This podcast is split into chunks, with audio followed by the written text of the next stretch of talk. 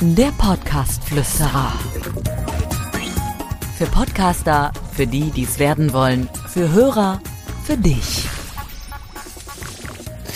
In diesem kleinen Inspirationshappen von heutigen Tage möchte ich erstmal Hallo sagen, Dirk Hildebrand hier. Ihr könnt mich der Podcast-Flüsterer nennen, müsst aber nicht. In diesem Inspirationshappen, ich wiederhole mich, äh, möchte ich über äh, die Analytics sprechen, mal eben ganz kurz, ja. Also als, als Inspiration beziehungsweise auch äh, als, als Analyse-Tool von eurem eigenen Podcast. Was ich nämlich äh, total spannend finde und was man sehr gut beobachten kann, ist, dass das Verhältnis von Download in Streams, eigentlich sagt man Downloads in Streams, äh, zum Verhältnis Abonnenten sehr spannend ist. Ich nenne euch mal ein Beispiel. Also ich habe mir jetzt gerade mal äh, die, die, äh, die Statistik aufgerufen der, des letzten Monats und was spannend ist, 50 Prozent der Downloads und Streams sind neue Abonnenten. Was bedeutet das?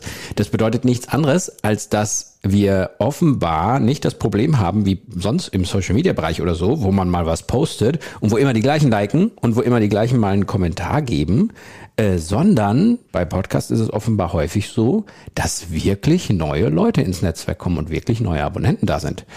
Das ist spannend. Das finde ich nicht unspannend. Also das würde ja bedeuten, dass wir äh, zum einen dieser, dieser, äh, diesen qualitativen Analysen glauben können, dass, äh, dass der Podcast insgesamt ein sehr tolles Tool ist in Sachen äh, Übertragung auf Homepage, Call to Action, als auch Kauf von Produkten. Ähm, aber auch, dass es immer neue Leute gibt und dass man wirklich sein Netzwerk auch wirklich erweitert und nicht nur immer die gleichen äh, klicken. Finde ich spannend. Würde ich euch mal als Inspiration hier heute mitgeben.